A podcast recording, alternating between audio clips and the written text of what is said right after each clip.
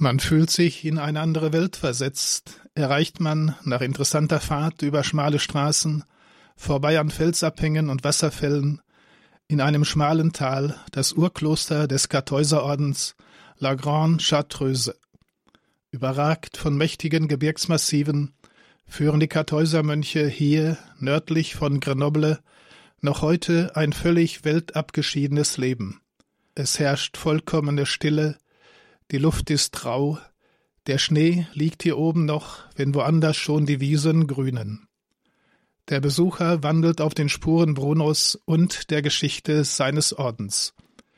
Diese Atmosphäre umfängt auch den Zuschauer beim Anschauen des Films Die große Stille. Der Film handelt über das Leben und die Spiritualität der Mönche in dem Urkloster der Kartäuser. Die ruhigen Aufnahmen zeigen das Kloster im Wandel der Jahreszeiten und den Tagesablauf der Mönche sowie die majestätische Stille der Bergeinsamkeit. Wer war Bruno, der den strengsten aller Orden gründete? Geboren um das Jahr 1030 in Köln, entstammte Bruno einer wohlhabenden niederrheinischen Patrizierfamilie, studierte an der Domschule von Reims und Paris und wurde in seiner Heimatstadt Köln zum Priester geweiht. Dort erhielt er eine Stelle als Kanoniker an der Kirche St. Kunibert. 1057 berief ihn der Erzbischof Gervasius als Dozent für Theologie und Philosophie an die Domschule von Reims und übertrug ihm die Leitung der Schule.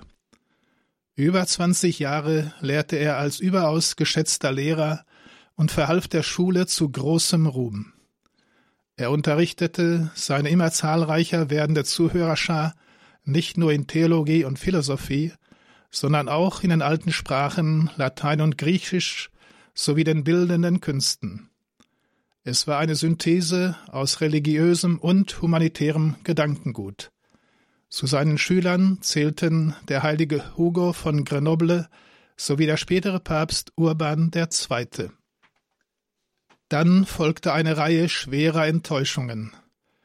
Die Wahl Brunos zum Bischof von Reims vereitelte sein Mitbewerber Manasse, der sich das Amt erkaufte.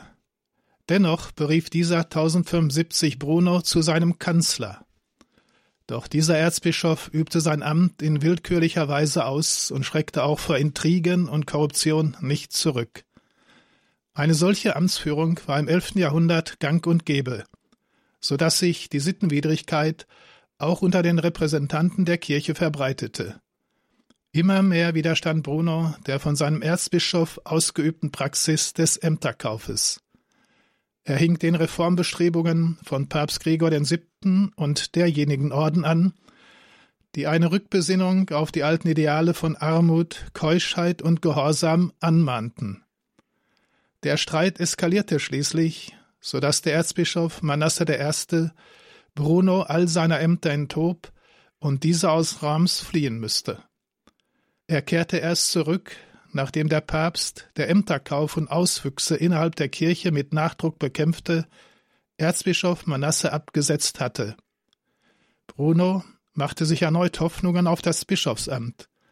Tatsächlich wurde er auch 1081 zum Nachfolger gewählt, konnte das Amt aber nicht antreten, sondern musste zugunsten des vom König favorisierten Kandidaten zurücktreten.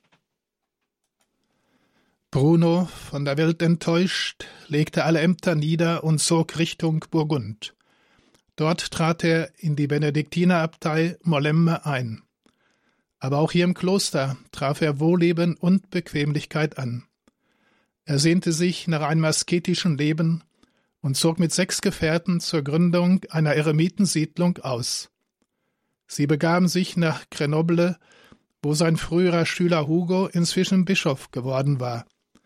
Dieser schenkte Bruno im Norden seiner Bischofsstadt ein unwegsames Gelände namens Cartusea.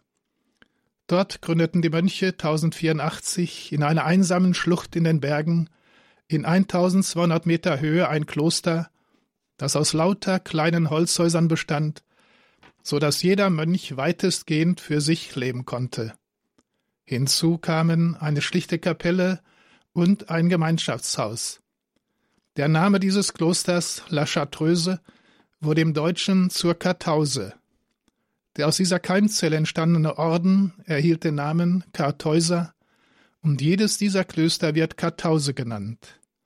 Absolute Schweigegebot, Verständigung nur durch Zeichen und Zusammenkunft nur zur Messe mit gregorianischem Choral bildeten die Regel in der Einsiedelei. Angeregt von den Wüstenvätern sowie Benedikt von Nursia teilte Bruno den Tageslauf in Gebet und Arbeit ein. Echte Handarbeit wie auch geistige Arbeit, worunter besonders das Abschreiben von Büchern verstanden wurde. Sechs Jahre lang lebten Bruno und seine Gefährten in ihrer selbstgewählten Einsamkeit und Stille, bis sein ehemaliger Stühler, Papst Urban II., seinen alten Lehrer im Jahre 1090 als Berater nach Rom holte. Nur der Gehorsam vermochte den Einsiedler dazu zu bewegen, seine Einöde zu verlassen.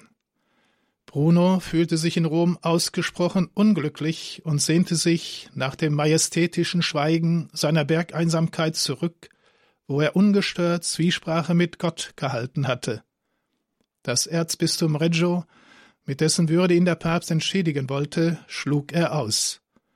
Seinem inständigen Bitten nachgebend, erlaubt ihm der Papst schließlich, in sein Einsiedlerdasein zurückzukehren. 1091 gründete Bruno in La Torre, einer Einöde Kalabriens im Süden Italiens, eine zweite Kartause unter dem Patronat von Maria und kurz darauf ganz in der Nähe das Kloster San Stefano del Bosco. Auch hier führte er mit sechs Brüdern das gleiche strenge Büßerleben wie bei Grenoble. Zehn Jahre noch stand Bruno den beiden Kartausen als Vater und Abt vor. Bei seinem Tod lebten in beiden Klöstern 30 Mönche. Bruno starb am 6. Oktober 1101 und wurde zunächst im Kloster San Stefano del Bosco bestattet, später aber in das Kloster Santa Maria in der Nähe überführt. Nach mehr als 400 Jahren fand man seinen Leib unversehrt vor.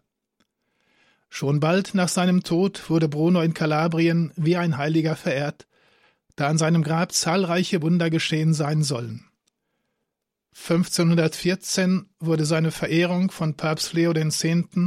für den zwischenzeitlich anerkannten Kartäuserorden bestätigt, was einige Quellen als offizielle Heiligsprechung werten.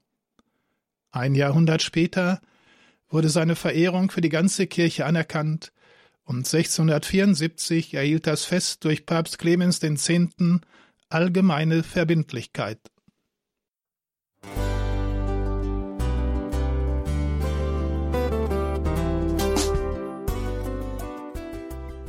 Liebe Zuhörerinnen und Zuhörer, vielen Dank, dass Sie unser CD- und Podcast-Angebot in Anspruch nehmen.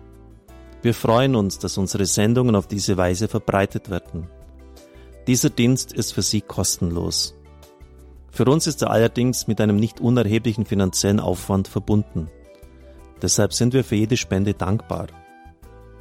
Alle Bankverbindungen unserer Spendenkontos können Sie über unsere Homepage horeb.org unter dem Menüpunkt Spenden einsehen. Dort besteht auch die Möglichkeit, online zu spenden. Natürlich nach den neuesten Sicherheitsstandards.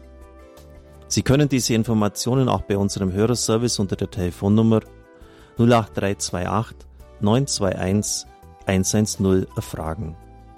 Ich wiederhole die Rufnummer 08328 921 110. Vergelt's Gott für Ihre Unterstützung. Ihr Pfarrer Kocher.